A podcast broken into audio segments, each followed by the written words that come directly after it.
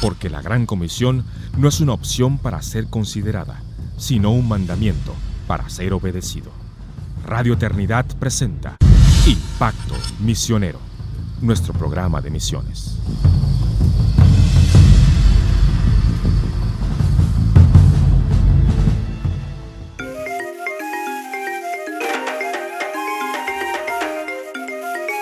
Bienvenidos hermanos una vez más a su podcast Impacto Misionero, el programa de misiones de Radio Eternidad. Y una vez más les acompaña Yanine Martínez desde la ciudad de Guatemala. Sin embargo, hoy tenemos a un invitado especial y queremos, eh, vamos a iniciar una serie de programas donde tendremos eh, interacción con, con pastores, misioneros, líderes cristianos que van a compartir sus experiencias y sus perspectivas eh, en cuanto a misiones.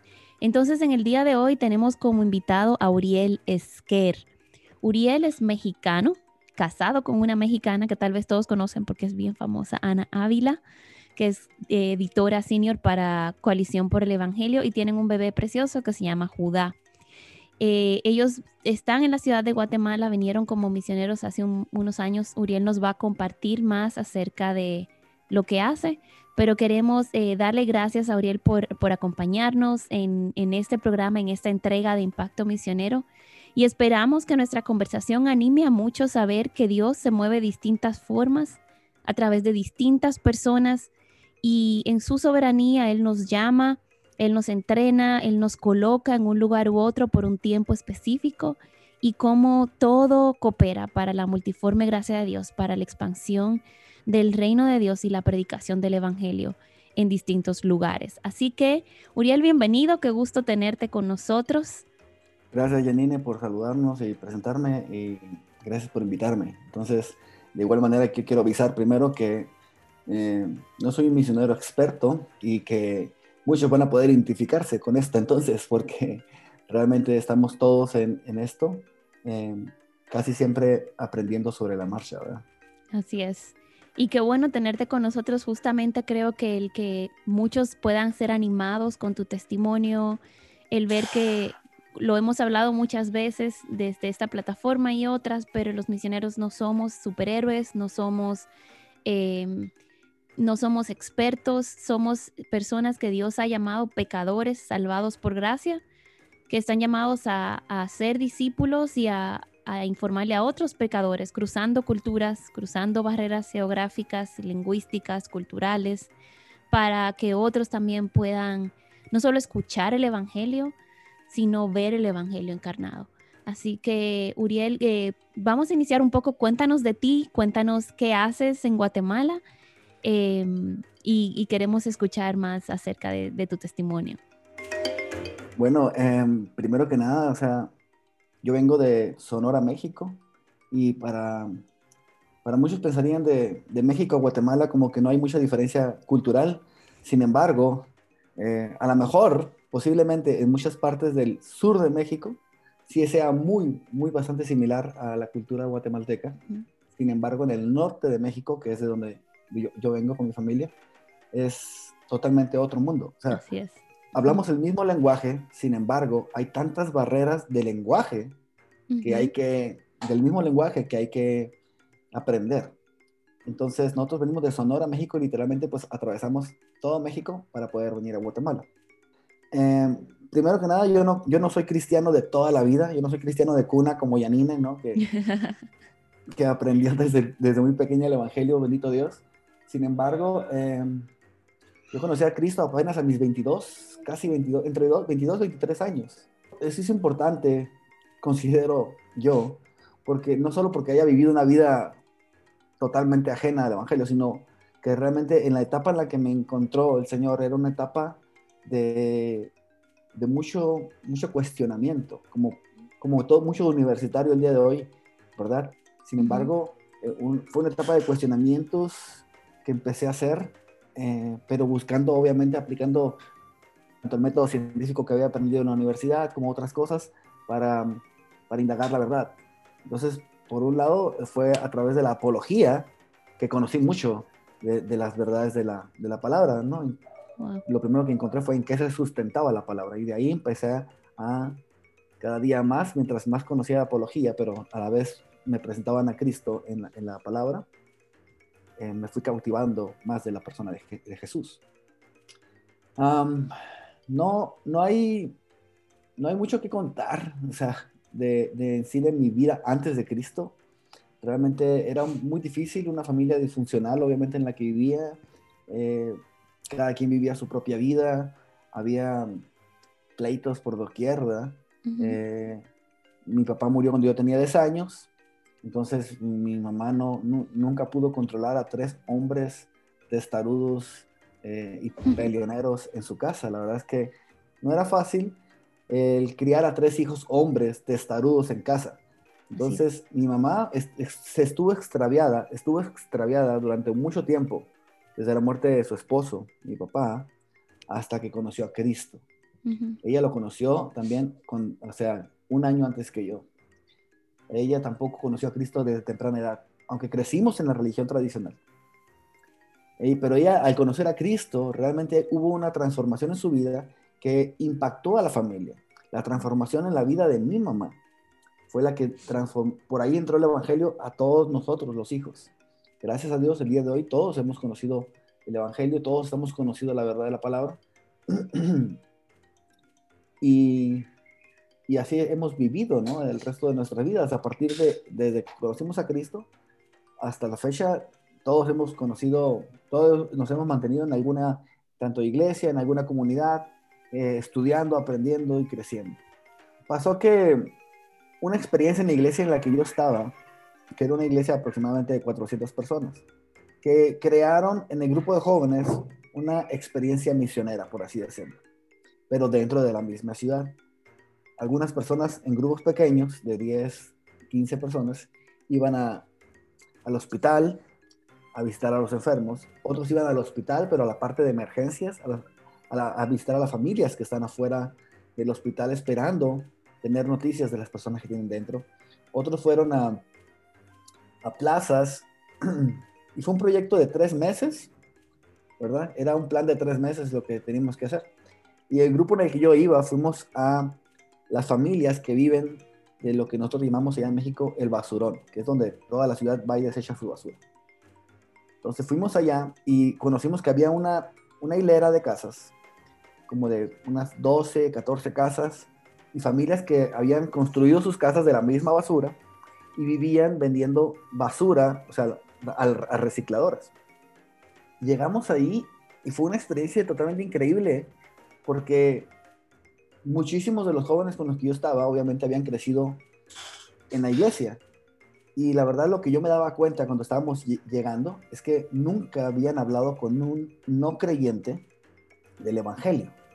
O nunca habían hablado con un no creyente fuera de la comodidad de estar en mi territorio, que es la iglesia, o sea, el lugar de reunión.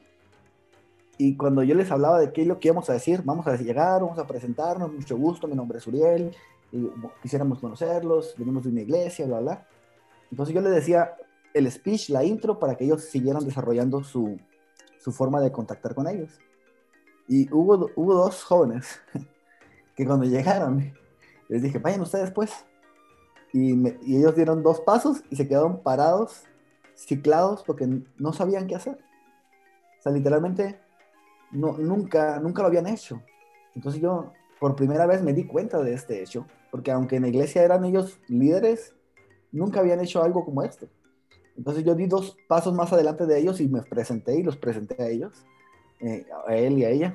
Entonces, a partir de ese momento, me gustó mucho la idea de iniciar algo, de iniciar desde el principio un proceso de, presentar el Evangelio a familias, a personas, introducirme desde cero y creo que mencionas dos cosas importantes, Uriel, que quisiera em, enfatizar. Una, eh, mucha gente pregunta dónde empezamos nuestro entrenamiento misionero y siempre mi respuesta particular es, si nunca has hecho evangelismo con tus vecinos, con la gente cercana, con las comunidades cercanas, ¿qué te hace pensar que vas a poder hacerlo en otro país donde no sabes el idioma, donde es otra cultura diferente, donde la gente te va a rechazar o te va a mirar raro? Entonces, es muy importante eso que mencionas, o sea, si alguien quiere ser misionero o de hecho si alguien quiere simplemente obedecer la gran comisión, tiene que ser intencional el involucrarse en oportunidades de evangelismo dentro de sus propias comunidades. O sea, hay un llamado a intencionalidad, a que no es, ah, bueno, pues algún día cuando Dios me traiga una oportunidad, yo voy a predicar el Evangelio, sino que el Señor nos mandó a ir, a salir. Y si se nos, y Dios, y de, y de primera y de entrada, no podemos pensar, ah, bueno, Dios me está llamando a África o a China o a la India o a Asia. Dios me está llamando a salir de la puerta de mi casa y ver a qué vecino o a qué vecindario o a qué comunidad cercana yo debo de tal vez abordar. Y no es una labor sola, también tú lo decías en tu testimonio, es una labor del cuerpo de Cristo, donde todos aprendemos y tenemos un rol. Pero me gusta eso que dices, porque si hay algo que caracteriza al misionero, es su deseo de hacer algo donde alguien no lo ha hecho, o de iniciar algo desde cero. Es, es ese deseo de, de ser pioneros, de abrir brecha donde se le hace difícil a otras personas, entonces tú tomas el primer paso. Y entonces eso es, es muy importante que también muchos vean acerca de, de algo que caracteriza a la mayoría de los misioneros. Sí, ahorita que dice la palabra pionero, precisamente un artículo que leí de Coalición por el Evangelio donde mencionan que ¿por qué no todo cristiano es un misionero? Una de las frases más sobresalientes fue esa, ¿no? Todos somos llamados a vivir como luz y sal, pero los misioneros son enviados con una labor pionera particular. Entonces, es, eso sí es importante, ¿no? Sí, sí, sí, de alguna manera, como dijo Spurgeon, todos somos misioneros en donde estamos, pero lo somos solamente cuando somos intencionales en hacerlo. Sin embargo, eh, el, el, misionero bíblico, o, como menciona la Biblia, es aquel que tiene una labor pionera, ¿verdad? Eh, y, y, eso es importante también. Ahora, ninguna de estas es no, quiere decir que sea mejor esto que lo otro, sino que todos somos un cuerpo de Cristo y trabajamos en la misma obra. Así es. Bueno, pero el punto es que esta labor que nos llevó esta actividad de la iglesia, que sí era una actividad de la iglesia, pasaron los tres meses y, nos, y no pudimos dejar de estar asistiendo. La mayoría de los grupos dejaron de asistir a los hospitales y estas cosas. Sin embargo, e, el grupo en el que yo estuve era fue un grupo, fue un grupo que permaneció por lo menos durante 10 meses más. Porque realmente, realmente vimos toda una escuela tan, para nosotros, o sea, la verdad fue una escuela para nosotros, pero a la vez, a la, a la vez estar viendo cómo Dios transformaba a estas familias. Llegamos y te prometo que uno pensaba, lo primero que pensaban estas personas era, ellos vienen a darnos algo. Y nosotros éramos jóvenes no teníamos recursos. Así que no les fuimos a dejar nada. O sea, eso fue como un shock, un shock en la mente de estas personas que siempre llegaban personas a dejarles que despensas, que ropa, pero realmente ellos no necesitaban esto. O sea, lo que necesitaban era realmente el evangelio. O sea, obviamente no es como que vivían muy bien, pero no les hacía falta ropa, te lo prometo. Tenían mucha ropa, usada, pero mucha ropa. Muchos zapatos, tienen más zapatos que yo. O sea, pero precisamente porque ellos recolectan todo esto, ¿verdad? Em, pero su calidad de vida eh, eh, era lo que nos importaba, ¿verdad? Su calidad de vida, tanto espiritual como de vivir de una manera digna. Entonces, si hubo oportunidad de conseguir un colchón para darle a alguien que, necesitara, que necesitaba en su hogar, si hubo necesidad de que nosotros mismos nos pusiéramos a escarbar para hacer una fosa séptica, para que ellos pudieran tener sus, su área de desechos personales. Entonces, esta oportunidad para poder hacer conecte y, servirlos de esta manera. Sin embargo, eh, el estudio de la palabra junto con ellos, el presentarles el evangelio a ellos, eso fue enriquecedor. Y te lo digo de esa manera para no ser, encajarme mucho en esta, en esta historia. Dos familias de ahí estaban, bueno, la sección entera estaba dividida en dos partes, porque había dos familias que tenían rivalización una de estas familias había arrojado a las vías del tren a un familiar de esta otra familia. Wow. Y, había muerto delante de todos. Y era algo, algo increíble. O sea, el tren pasó por ahí y, mató a esta persona, pero porque fue empujada, fue arrojado ahí.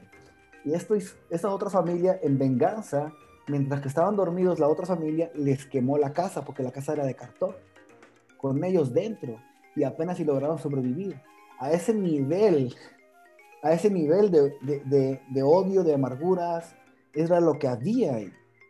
Entonces, te estoy hablando de una situación en mi propia ciudad, ahí en, en, Ciudad Obregón, en Sonora, México. O sea, no, no tuve que ir a, India, no tuve que ir a Pakistán. O sea, uno a veces no se da cuenta y estamos ciegos a, las, a, los problemas tan, tan, tan fuertes que hay en nuestra ciudad. Porque nada más vamos a pasear a los lugares bonitos, ¿verdad? O, porque no conocemos a, las personas. Entonces, pero al final de estos 10 meses eh, más, estas familias teníamos estudios bíblicos separados, ¿verdad? Obviamente, los del por decir así, los del norte y los del sur, ¿verdad? Teníamos estudios bíblicos separados, pero una vez los habíamos intentado unir y fue un pleito, o sea, un pleito real. Personas que se pelearon enfrente de nosotros y nosotros no sabíamos ni qué hacer, siendo jóvenes, sin expertos, sin experiencia, sin un acompañamiento de personas más adultas que nosotros, ¿verdad? Sin embargo, las últimas, el último mes, las últimas reuniones que tuvimos, ya por gloria a Dios, pudimos tener reuniones juntos donde esas personas no se pelearon, donde esas personas iban conociendo el Evangelio cada quien por su lado, en sus diferentes estudios. Y el ver esto, el ver estas familias reunidas, nosotros esperamos otra vez otro pleito.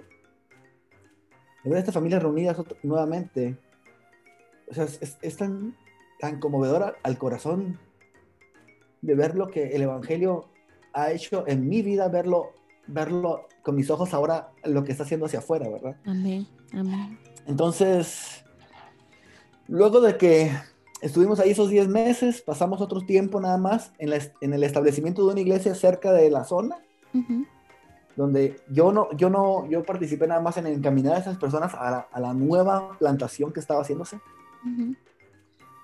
y, y luego me dijeron, porque yo vivía del otro lado de la ciudad, ¿verdad?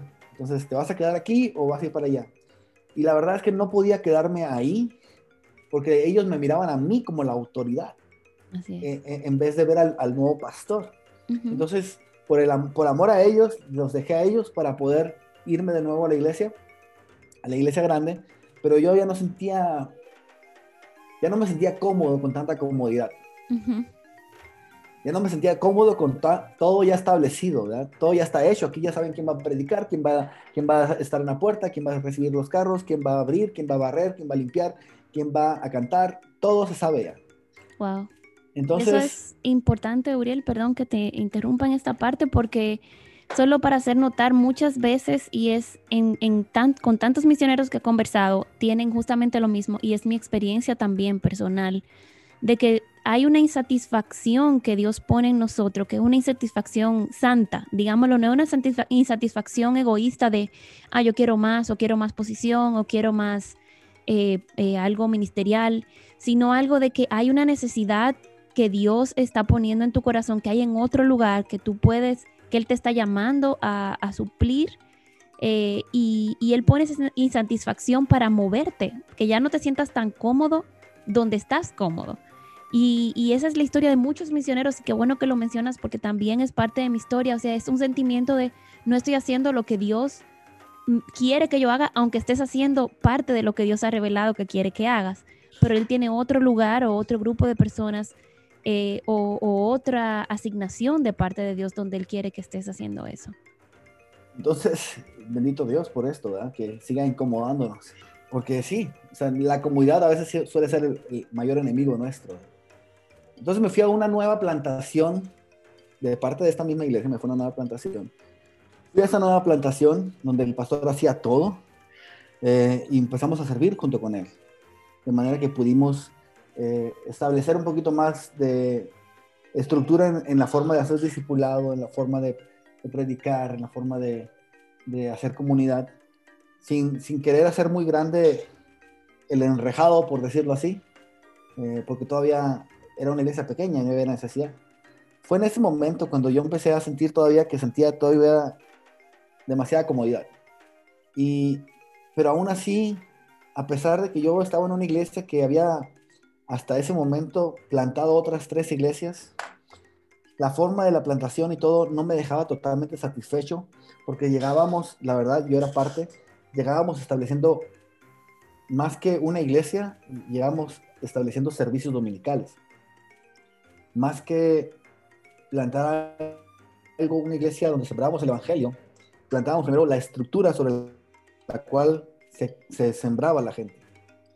Entonces, em, yo estaba con esta lucha, yo creo que es posible hacerlo, sin embargo, yo buscaba algo más orgánico en lo que, así como cuando llegué, aquella, aquellas familias que les digo de, las familias del basurón, desde cero, y que fuera totalmente, no hay un horario de, entrada, de salida, no hay un, no hay un horario de tiempo de alabanza, ni tiempo de, de, anuncios, ni tiempo de, o sea, todo ese tipo de cosas que ya establecemos cuando, cuando ya tiene toda la estructura que se necesita para poder tener atención de más personas, pero cuando son siete, ocho personas, o sea, hagamos una fogata y platiquemos, ¿verdad? O sea, entonces, em, en medio de todo esto, Ana, mi esposa amada de mi corazón, ella estaba trabajando en Colisión por el Evangelio y conocía a uno de los pastores de Iglesia Reforma aquí en Guatemala.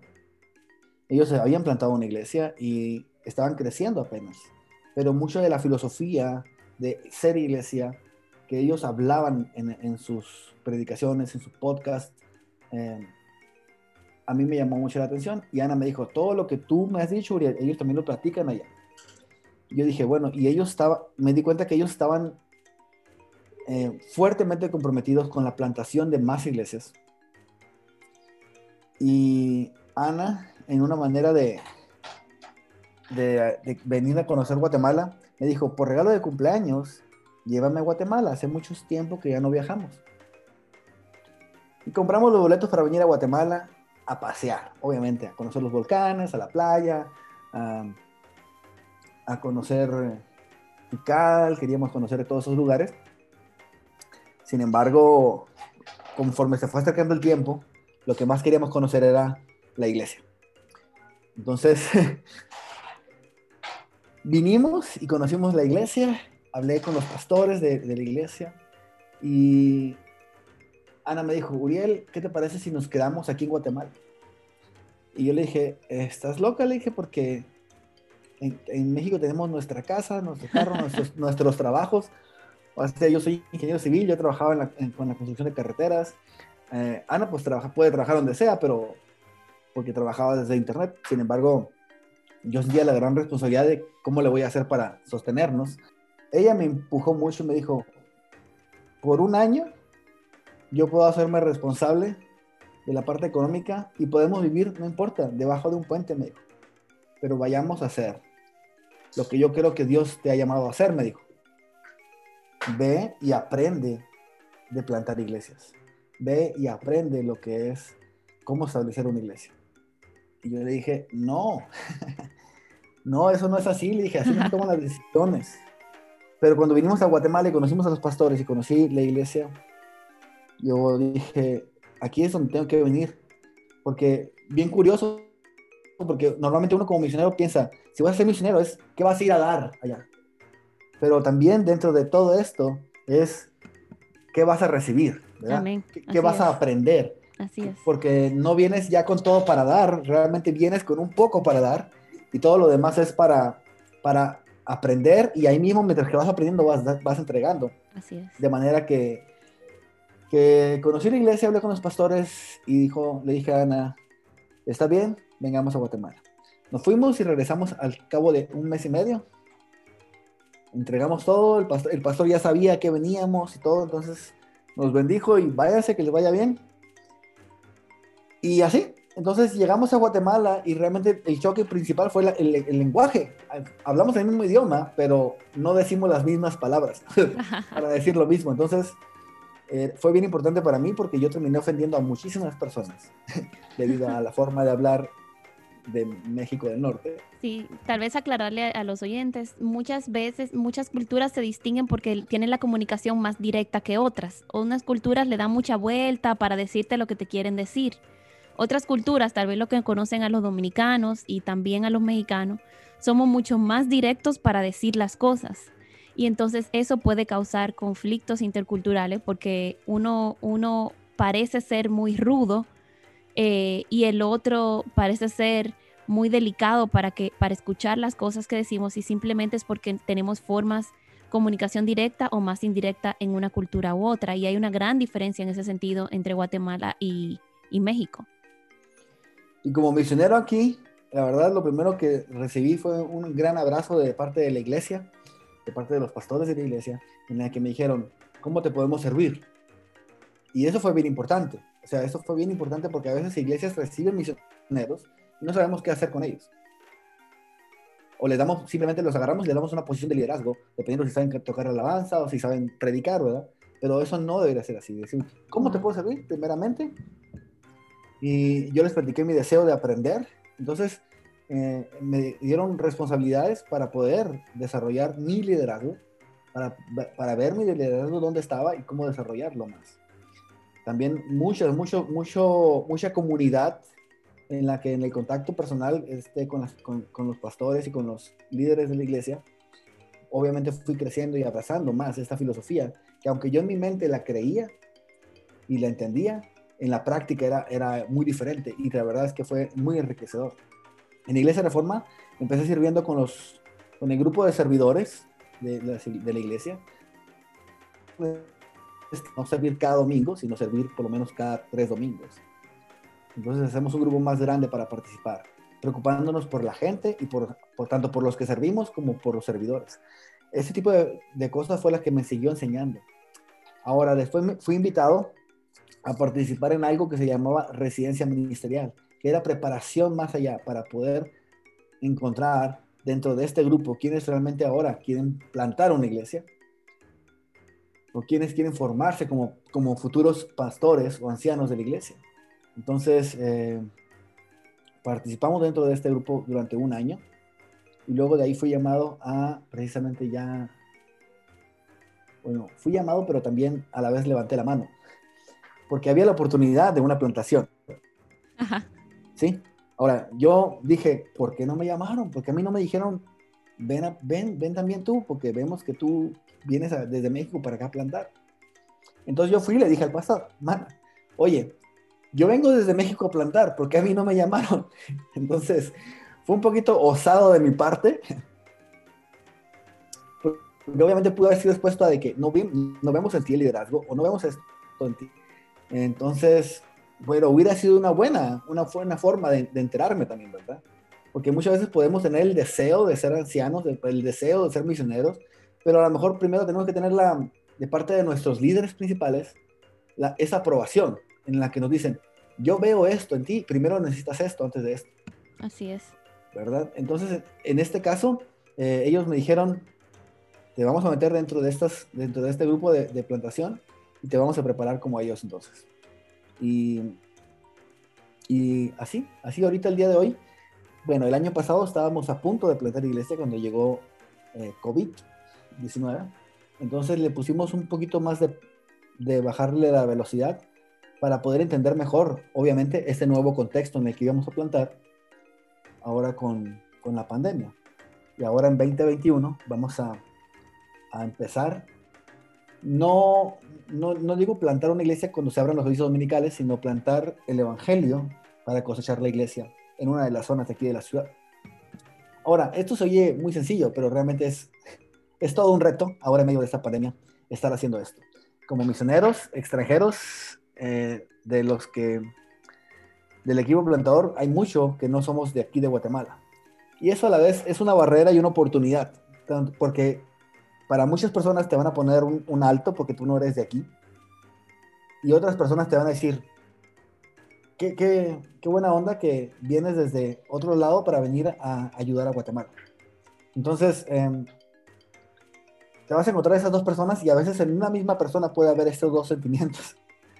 Entonces, es todo un reto y es, es hermoso poder ser participante de lo que Dios está haciendo en otros lugares sobre todo ver desde el principio, ¿no? Cómo, cómo Dios está obrando.